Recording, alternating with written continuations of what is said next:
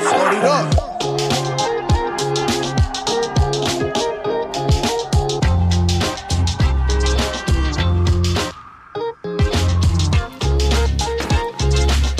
Wir waren in einer grandiosen Location im Vogtland, eine uralte Halle, total cool.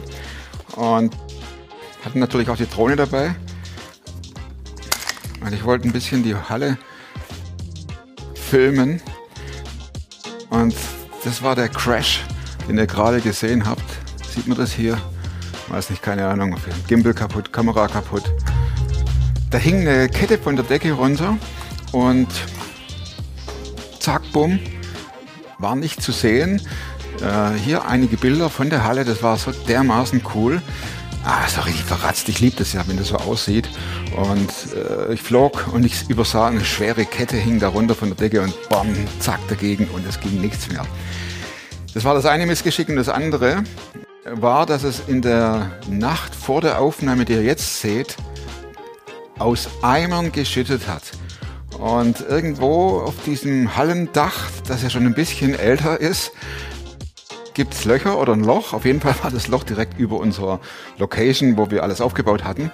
Und da regnet es rein. Ihr hört zum Schluss vom Film auch, da macht es blob, blob, blob, blob.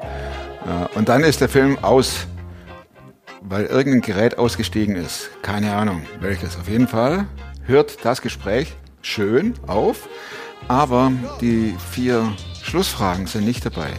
Ich weiß natürlich noch, was mein Gast, Frieder Seidel, für ein Plakatwunsch hat, aber das ist ja doof, wenn ich das im Film dann quasi nacherzähle. Von daher, da hört der Film auch auf, er ist ja über 30 Minuten lang. Ist ein sehr cooler Film, in dem Frieder darüber berichtet, wie es war, in der DDR zu leben, mitzukriegen, was da war. Er ist ein ganz besonderer Typ, denn er hat immer versucht, Menschen zu helfen, denen es schlecht geht. Das macht er heute noch. Und er fuhr dann mit ein paar Leuten nach Rumänien, um dort Lebensmittel zu bringen, hat Bibeln versteckt im Auto und das erzählt alles hochspannend und er hängt an seinen Lippen mit Sicherheit. Ich verspreche euch eine gute und inspirierende Sendung. Klar bin ich einer, der gescheitert ist. Ich weiß nicht mal, was da läuft und was es ist. Ich bin in der Hinsicht im Moment ein bisschen privilegiert. Der Podcast mit Thomas Mayer. Natürlich denkst du dir dann erstmal, ja gut, der hat auch keine Abitur Ahnung. was weiß ich. Studiert noch Medizin, Ja. leitet Ich hatte im Bett, hat eigentlich ein Hund draufgeschlagen. Egal wie abgedreht das war. Als Kind habe ich mich nie mit der DDR beschäftigt. Als das erste Mal auf mich zukam, das Thema, war, als ich bei der Polizei ein Schreib äh, unterzeichnen musste.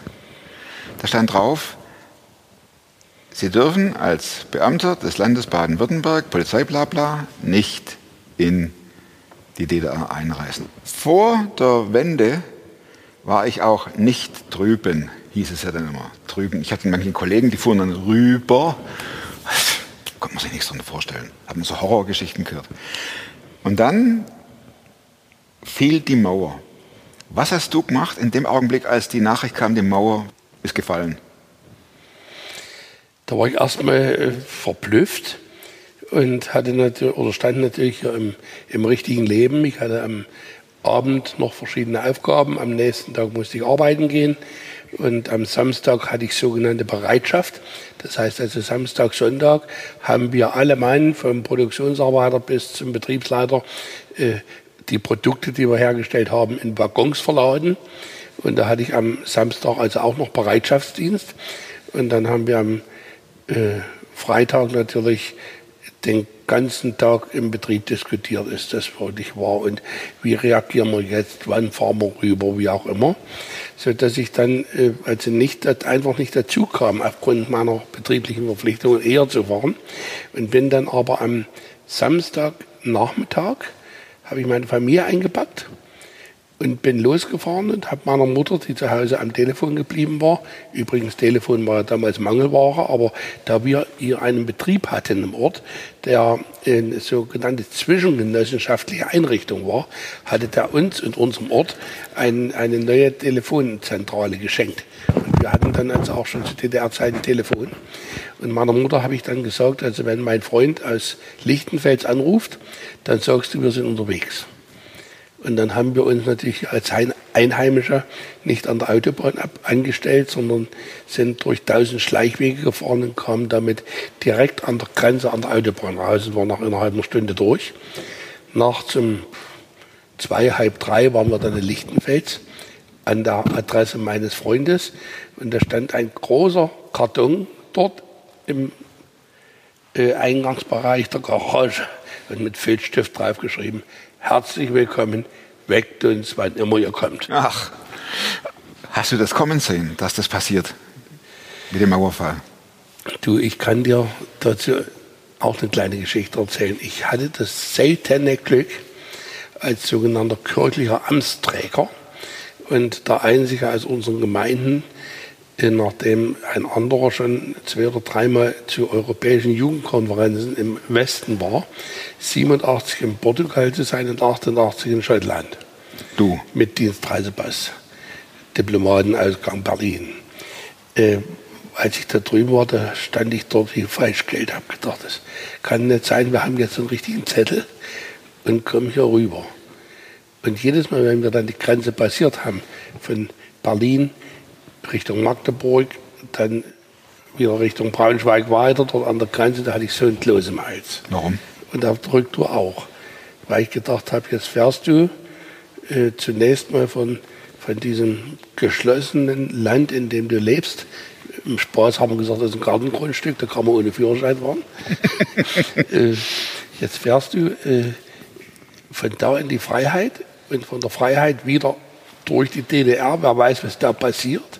Und dann sind die Leute mit Kalaschnikow rumgelaufen und allem drum und dran.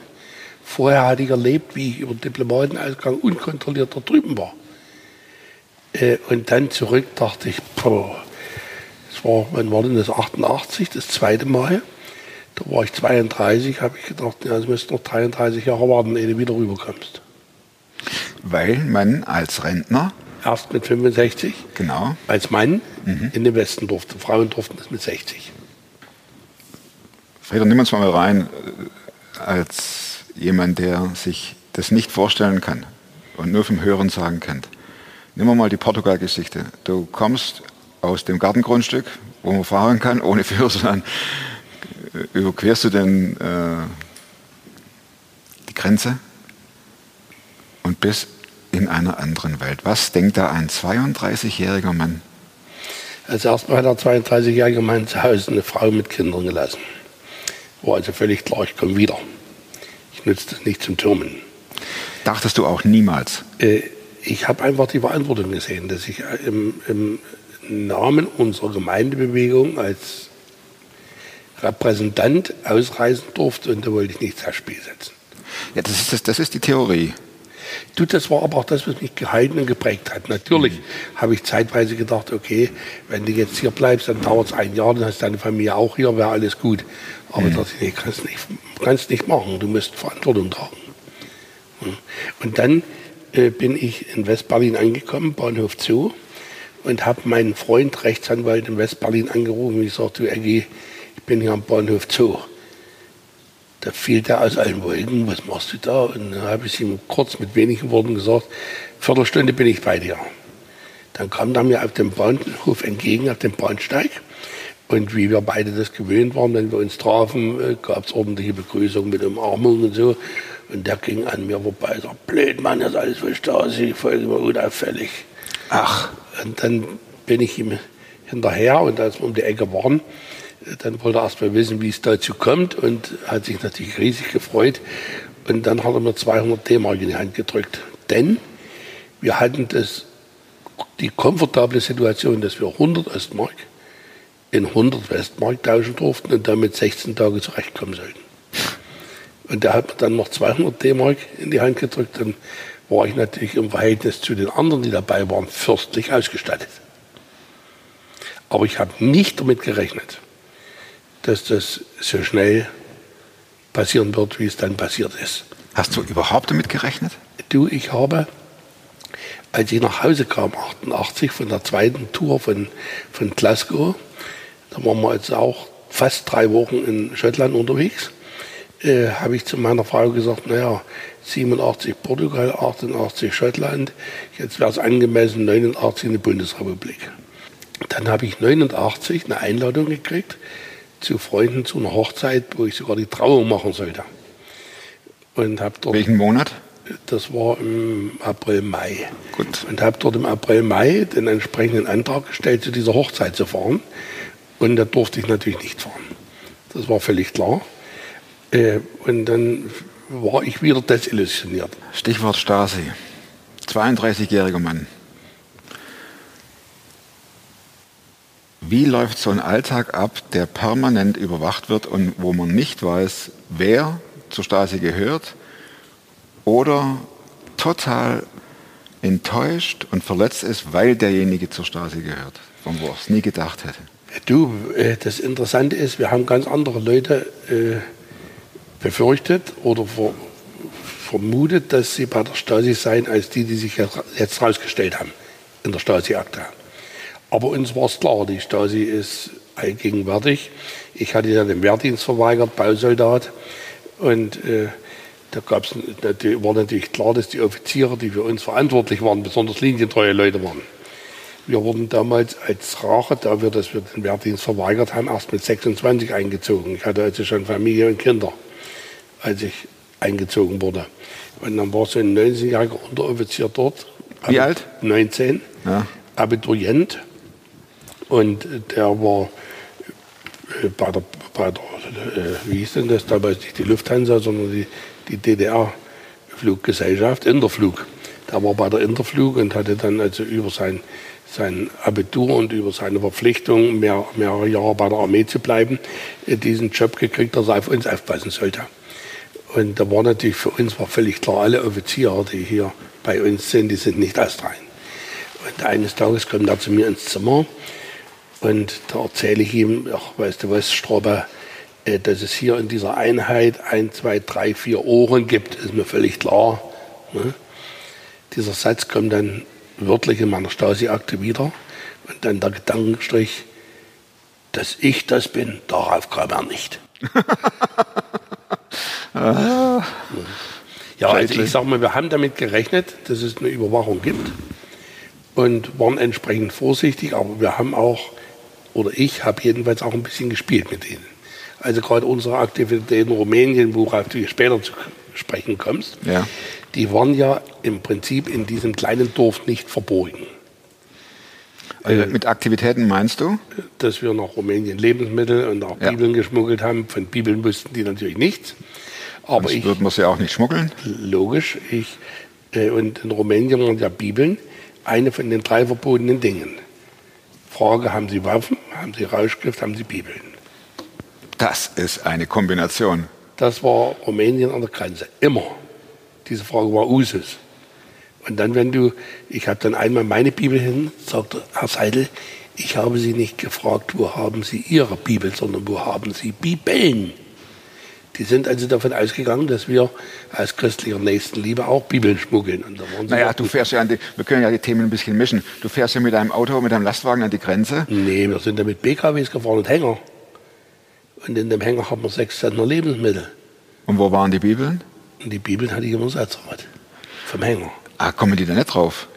Du, äh, Gut, man kann sagen, Jesus hat hier Pass auf, die Geschichte ist eine Geschichte für sich, die entweder ihr erzählt dir dann oder gleich. jetzt, Jetzt sofort.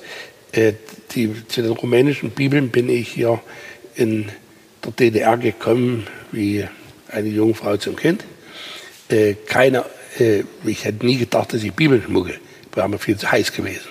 Da kommt also ein Landsmann von dir aus der Kölner Ecke, der kommt mit einem Jeep zu mir in die Garage gefahren, an die Garage gefahren, im kleinen Grenzverkehr schnell mal abgehauen, von der Autobahn zu mir gekommen, schnell macht die Garage auf und dann holt er das Ersatzrad raus und sagt, es sind Bibeln drin, rumänische. wie viel? 30 Stück etwa. Ich sag, bist denn du verrückt, Mensch, was will denn denn mir in der DDR mit den Bibeln, die müssen nach Rumänien. Und vor allem bei mir. Und Ich habe Familie. Ja, und nicht nur das, sondern ich sage, erstmal bringst du, bringst du die mit Risiko in die DDR, dann müssen wir sie mit Risiko rausbringen und mit Risiko wieder nach Rumänien rein. Ja, aber jetzt waren sie da. Jetzt hatte ich die Dinger, habe die aus dem Ersatzrad rausgeholt und dann war die nächste Rumänien-Tour angestanden und die Bibeln lagen bei mir.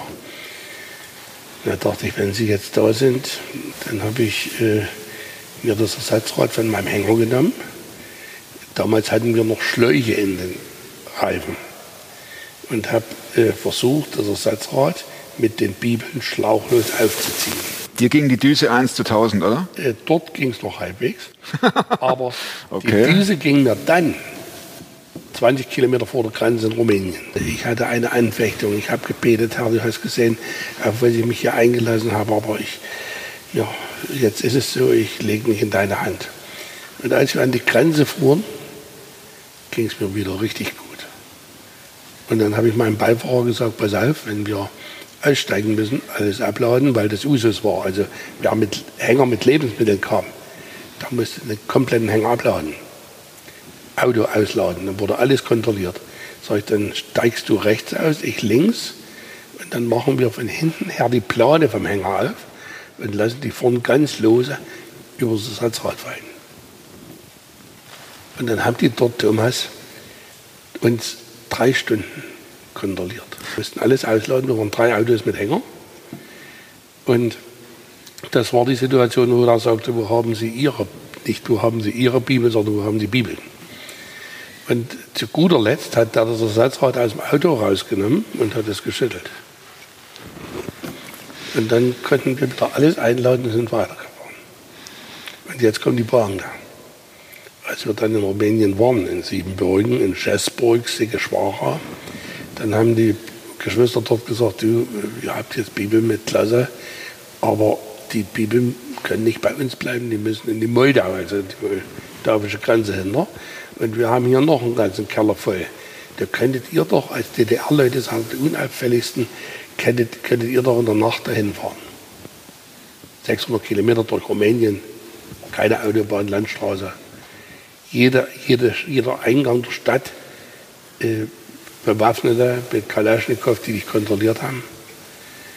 Und dann sind wir tatsächlich nachts losgefahren und hatten das Auto gerammelt voll Bibel.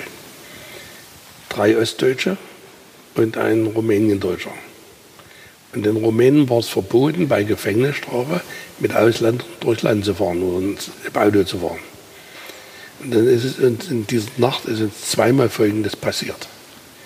Wir fahren an den Checkpoint, da kommt ein Beamter mit Kalaschnikow und verlangt Passport. Dann halten die den Kopf so hier ins Auto und zählen die Leute durch. Dann haben wir dem drei Pässe gegeben und da sind vier Leute drin. Und dann ist er raus, hat in einer großen Zeremonie, das war also immer eine hochinteressante Geschichte, wie die den Pass kontrolliert haben. Das dauerte pro Passkontrolle zehn Minuten, jedes Blatt einzeln durchgeblättert. Und dann kam er wieder und hat den Kopf wieder reingehalten und hat gezählt und hat uns weiterfahren lassen. Drei Pässe, vier Mann. Und das in einer Nacht zweimal. Rate mal, wer da die Hand im Spiel hat. Ich will es von dir hören. Das war völlig klar. Das war Gottes Sache. Hat dich dieses, ne, das war ja, das war ja 89, hast du erzählt. Ne? Das war 89, ja. Ab welchem Jahr hast du Bibeln geschmuggelt?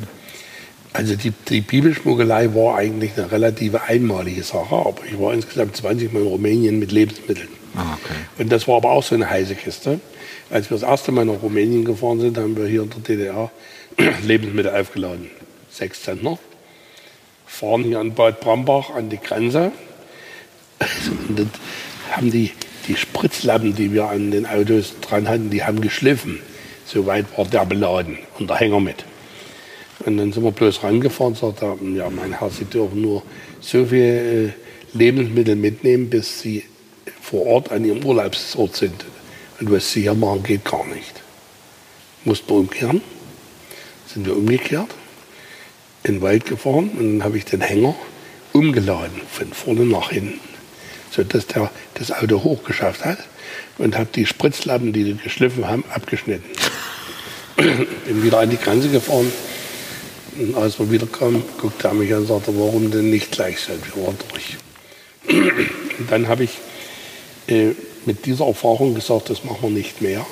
Denn wenn wir aus der DDR die Lebensmittel mit rausnehmen, erstmal in die Tschechei und dann durch die durch Ungarn durch und nach Rumänien schmuggeln müssen.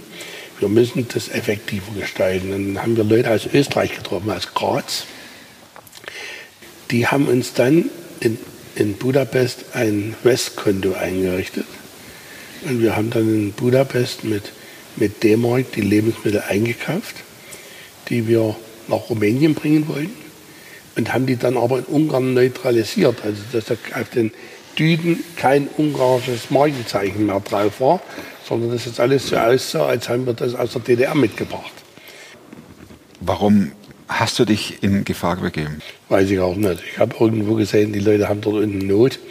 Bei meiner ersten Tour, die ich gemacht hatte, da sind wir mit dem, mit dem Zug, erste Klasse, im Schlafwagen gefahren und hatten insgesamt jeder vier Taschen dabei, vielleicht insgesamt äh, 40, 50 Kilo Lebensmittel. Da sind wir durch den Ort gegangen und haben die verschiedenen alten Geschwister besucht. In Rumänien? In Rumänien, in, in Siebenburg und Schäßburg. Und da gab es eine Frau, eine alte Witwe, die hat geweint, als wir kamen und ihr ein Stück Butter gebracht haben. Die hat gesagt, du, ich habe so mit meinem Gott gehadert, dass ich nicht mehr, mehr einen Streifen Butter habe. Und habe ihm gestern gesagt, Herr, hast du mich vergessen? Und jetzt bringt ihr Butter. Und dann habe ich gesagt, okay, das ist eine Aufgabe, die wir haben. Und wir haben auch festgestellt, wir sind also, was weiß ich, mit 200, 300 Ostmark Zollgebühren durch die, in die rumänische Grenze, durch die rumänische Grenze durchgekommen. Der Westdeutsche, die dann mit dem VW-Bus kamen, die gleiche Menge hatten, die haben 2.000, 3.000 D-Mark bezahlt, Zoll. Und dann ging es bei mir los, das Arbeiten. Das ist doch völlig unwirtschaftlich. Die bezahlen 3000 D-Mark, wir bezahlen 300, dann sollen die uns das Geld geben, wir kaufen es ein und bringen es rüber. Und so hat eins das andere ergeben. Äh, vielleicht eine Episode, die mich geprägt hat. Ich habe als junger Kerl äh, mit meinen Freunden in Polen, in den polnischen Beskiden, meine Freizeit gemacht. Das war übrigens auch illegal. Das war wann war das, 76, 76 77, so in der Dreh rum. Äh, und wie die jungen Kerle so sind, die haben ja immer Blödsinn im Kopf. Ne? Einsamer, einsames Gehöft am Berg und wir steigen auf den hohen Berg hoch und gucken uns von dort die Gegend an. Weit und breit, keine Menschenseele, kein Haus, aber ein ganz tiefes Tal und unten ein Fluss. Und dann lag dort so ein abgeschnittener Baumstumpf sag ich, das Ding schmeiße ich jetzt ins Tal, mal sehen, was das für ein Geräusch gibt. Und da habe ich dem einen Tritt gegeben und der änderte ständig irgendwo seine Bahn und ist so ein Stück an meinem Auto vorbei. Und ich hielt oben die Luft an. Ich dachte, Herr, pass auf das Ding auf. War mir natürlich in meinem jugendlichen Leichtsinn eine gewisse Lehre. Aber immer wenn ich nach Rumänien gefahren bin, habe ich an diese Geschichte gedacht. Ich dachte, wir bringen jetzt einen Stein ins Rollen und können nicht mehr beeinflussen, was wird. Herr, wir legen es dir hin. Wie kam der kleine Frieder zum Herrn, zu Jesus? Zumal man ja wissen muss, oder in der DDR war das ja nicht unproblematisch. Das war nicht unproblematisch. Und man musste mit Konsequenzen um Konsequenzen wissen. Man muss ja nicht rechnen, sondern es gab Konsequenzen. Es gab Konsequenzen. Nee, das war aber schon so, dass ich durch mein gläubiges Elternhaus von Anfang an mit dem Glauben konfrontiert war und dann auch schon als Kind eine Entscheidung für Jesus getroffen habe und mich dann also auch entschieden habe, ganz konsequent die staatlichen Reglements abzulehnen. Also ich habe keine Jugendweihe gemacht, ich war in keiner FDJ, habe den Wehrdienst verweigert, Folge, ich durfte nicht studieren kein Abitur machen, nicht studieren und war am Ende, obwohl ich das beste Zeugnis in der verbliebenen Mittelschulklasse hatte, der Letzte, der eine Lehrstelle bekam. Gab es da nicht Momente, wo man sagte, aufgrund dieser Repressalien möchte ich jetzt äh, diesen Glauben, ich kann ja glauben und das nicht so bekennen oder ich kann es ja für mich behalten. Gab es nicht Momente, wo man sagte, äh, ich pfeife drauf, ich, ich äh, möchte vorankommen im Leben? Also ich, ich kann nur eins sagen, bei mir gab es die nicht, sondern ich habe gesagt, ich bin konsequent und ich will mich dagegen stellen. Und ich habe auch den Dienst mit der Waffe, habe ich nicht verweigert, sage ich jetzt dir als ehemaligen Polizisten, weil ich gesagt habe, Polizisten und, und Soldaten sind Mörder, sondern schon noch mehr unter dem Aspekt, dass ich diesem Staat äh, an keiner Stelle irgendein Zugeständnis machen wollte. Das habe ich auch gemacht. Und da war mir völlig klar, die Karriere leider hat ein Ende. Gott hat es dann trotzdem geschenkt, dass ich noch eine, im, im zweiten Bildungswerk noch eine Ausbildung zum Maschinenbaumeister machen konnte. Das war also schon auch ein Geschenk. Wie alt warst du da? Ja, ich war dann vielleicht mit 22 oder 23 Maschinenbaumeister. Ja. Aber ich habe wirklich nie irgendwo, um irgendeinen Vorteil zu kriegen, gesagt, okay, da mache ich mit. Gut, als ich ganz klein war, so in der ersten, zweiten, dritten Klasse, da hatte einen das natürlich schon gejuckt, wenn die Freunde alle äh, zum Pioniernachmittag durften und dort ein schönes Geländespiel gemacht haben. Und wir waren ausgeschlossen. Aber ansonsten äh, war das für mich dann eine Ehre, äh, an dieser Stelle geschasst zu sein. Das hat man dich auch spüren lassen. Nicht nur, nicht nur natürlich, dass du generell ausgegrenzt wurdest, sondern auch verbal, oder? Nein. Also zum Beispiel mein Schuldirektor, der gleichzeitig der sogenannte Staatsbürgerkunde-Unterrichtslehrer war, der hat mir in Staatsbürgerkunde immer eine Eins gegeben. Da sagt ich, bewerte nicht deine Haltung, sondern dein Wissen. Aber war auch derjenige, der das verhindert hat, dass ich Abitur machen konnte. Und äh, hier im Ort, wir sind ja äh, relativ viel Christenmenschen hier in diesem kleinen Dorf. Äh, wir hatten von 24 Leuten in der Klasse acht Leute, die keine Jugendweihe gemacht haben. Und da galt ich natürlich als Rädelsführer. Äh, das ist, hat man mich spüren lassen und deswegen ganz besonders konsequent gegen irgendwelche nächsten Schritte. Zum Beispiel? Na eben, kein Abitur. Ich wollte dann äh, Mechaniker für und, Büro, Datenverarbeitungs und Büromaschinen werden. Äh, da sollte ich mich zehn Jahre zur Armee verpflichten, um diesen Beruf erlernen zu können.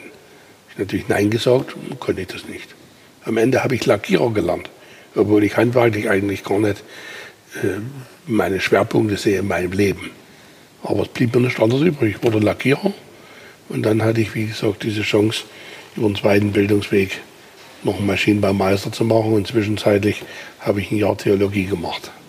Hat man seinerzeit, Frieda, nach Deutschland geguckt mit einem gewissen, nein, nicht man, du, hast du in dieser Zeit nach Deutschland geguckt mit einem gewissen Neid oder Sehnsucht? Natürlich, natürlich. Mein, mein Vater hatte einen Onkel und eine Tante im Westen. Die lebten zuerst in Wilhelmshaven, später in Hof. Und die wollten mich schon als Kind am liebsten adoptieren. Und meine Eltern haben das nicht zugelassen. Da habe ich schon manchmal mit ihnen gehadert. Habe gesagt, das hätte er doch machen können. Tatsächlich. Ja, ja, ich sag, das hätte er doch machen können. Wäre ich ja weg von diesem Dreck. Staat. Ne? ja, aber äh, andererseits hatten sie mich aber auch so erzogen, dass sie gesagt haben, man soll Gott mehr gehorchen als den Menschen. Und das habe ich verinnerlicht und getan. Mit Sicherheit nicht immer. Denn auch wir sind sündhafte Menschen. Definitiv. Genau. Wurdest du angesprochen von Stasi-Leuten? Äh, ich war dann, nachdem wir geheiratet hatten, 1981, gleich in der Gemeindeleitung der evangelischen freikirchlichen Gemeinde in Auerbach-Vogtland mit. Und eines da, oder da gab es damals regelmäßig Treffen, wo der Verantwortliche für Kirchenfragen die Verantwortlichen in den Gemeinden eingeladen hat, um mit ihnen ins Gespräch zu kommen zu denen du auch gehörtest. zu denen ich gehörte. Also wir waren zwei Leute, die da eingeladen wurden. Und die haben dann immer ganz viel Zeug erzählt. Also Zusammenarbeit Staat, Kirche und wir müssen doch miteinander arbeiten, wenn wir Sozialismus aufbauen wollen eine bessere Welt wollen und was weiß ich was alles. Und in der Zeit kam ich dann also als 26-Jähriger zu den Bausoldaten. In dieser Zeit äh, hat natürlich die Stasi sich besonders um uns gekümmert, weil ja wir Bausoldaten galten ja als die Staatsfeinde Nummer eins. Und dann haben sie mich einmal eingeladen und haben über alle möglichen von meinen Kollegen was wissen wollen. Und dann, äh, ich bin natürlich immer ausgewichen, habe irgendeine nichtssagende Antwort gegeben. Und als die Geschichte vorbei war, hieß es, naja, Bauseller Seidel, jetzt wollen wir Sie aber bitten. Und ich wusste, dass das als die Masche ist. Wollen wir Sie bitten, über alles Stillschweigen zu wahren, was Sie hier gehört haben, was wir beredet haben. Da habe ich die angeguckt und gesagt, wissen Sie was, ich habe den Eindruck, Sie verwechseln hier irgendwas. War ein Hauptmann, der mir gegenüber saß. So. Aber Herr Hauptmann, wir haben den immer als Herr angesprochen. Die wollten uns eigentlich als Genossen ansprechen, aber als Genossen angesprochen werden. Aber wir haben das Genosse verweigert. Und wissen Sie was, Herr Hauptmann, Sie haben mich eingeladen und nicht ich Sie. Und Sie haben mir Fragen gestellt und nicht ich Ihnen. Und alles, was Sie mich gefragt haben, werde ich jetzt in der Truppe erzählen. Und dann bin ich raus. Ohne Groß und ohne Ja, irgendwas. dort auch groß üblich, Dankeschön. Hat noch einen Kaffee gekriegt, ein Stück Kuchen und dürfen mich gern wieder einladen. Und dann bin ich raus, bin rüber in die Einheit und vorne am Eingang stand dann der Stabsfeldwebel und ich bin gekommen und die haben alle geguckt, was war denn? Ich sag, wollt ihr wissen, was die Krokenhändler von mir wissen wollen? und dann habe ich denen das erzählt und dann wurde ich nie wieder eingeladen. Ja, gut, Frieder, du bist natürlich auch ein Spezieller. Ne? Äh, Möglicherweise, ich war natürlich auch älter als die damals üblichen Leute. Die waren mit 18, 19 Soldaten und Unteroffiziere und wir waren mit 26, äh, also schon mit einer äh, gestandenen Berufsausbildung, in meinem Fall Meister, äh, die Verantwortung trugen, schon irgendwo wesentlich gereifter als die 18-, 19-jährigen Kerle. warst du da schon verheiratet? Ja, natürlich. Hattest du nie Angst, dass du äh, aufgrund deines Verhaltens äh, in, ins Gefängnis kommst? Äh, Die Angst hatte ich gewaltig, vor allen Dingen, weil ich insgesamt in diesen 18 Monaten 16 Mal mit dem Auto von Potsdam-Schwarz zu Hause war. Und da hätte jedes Mal gereicht, ein paar Monate nach Bautzen zu kommen. Das war keine, das war keine Dummheit und Juck, sondern als Familienvater mit kleinen Kindern haben wir die ersten 13 Wo- Wochen keinen Ausgang gekriegt, die nächsten 13 Wochen auch nicht. Und dann bekam man ab und zu Ausgang und ansonsten jedes halbe Jahr zweimal Urlaub. Aber nur ein Wochenende. Und Wie lange ging die Bausoldatenzeit? Ein Jahr? 18 Monate. 18 Monate. Und da war ich dann insgesamt im 15, 16 Mal schwarz zu Hause. Und nie aufgefallen. Gott sei Dank. Gott sei Dank. Wie lebt man sein Christsein in so einer Zeit, Frieder? Auch schon im, im Bewusstsein dessen, dass Gott einen in der Hand hat. Wir sind ja nicht anders aufgewachsen. Für mich war es immer nur der Schock, wenn ich die zweimal aus dem freien Land wiederkam. Und wenn wir in Rumänien waren, und da war ich ja wirklich x-mal, äh, in Budapest haben wir also ein bisschen westliche Welt geschlummert, äh, ge, ge, geschmeckt. Geschnuppert, ja. Geschnuppert, genau. Also das war schon für mich immer dann deprimierend, so nach dem Motto, jetzt kommst du wieder in dein Gartengrundstück. Und der Zaunriegel geht vor. Und deine Frau durfte nie mit. Die musste auch dann zu Hause bleiben oder blieb wegen den Kindern zu Hause. Die Ne? blieb wegen den Kindern zu Hause. Also nach dem Westen durfte die nicht mit. Da durften dann immer nur ein äh, Elternteil oder Ausland, ein, aus der Familie mit. Aber nach Ungarn hätte die, oder Rumänien hätte die mit mir schon fahren können. Aber es ging natürlich nicht wegen der Kinder. Wir sind über 30 Jahre eins.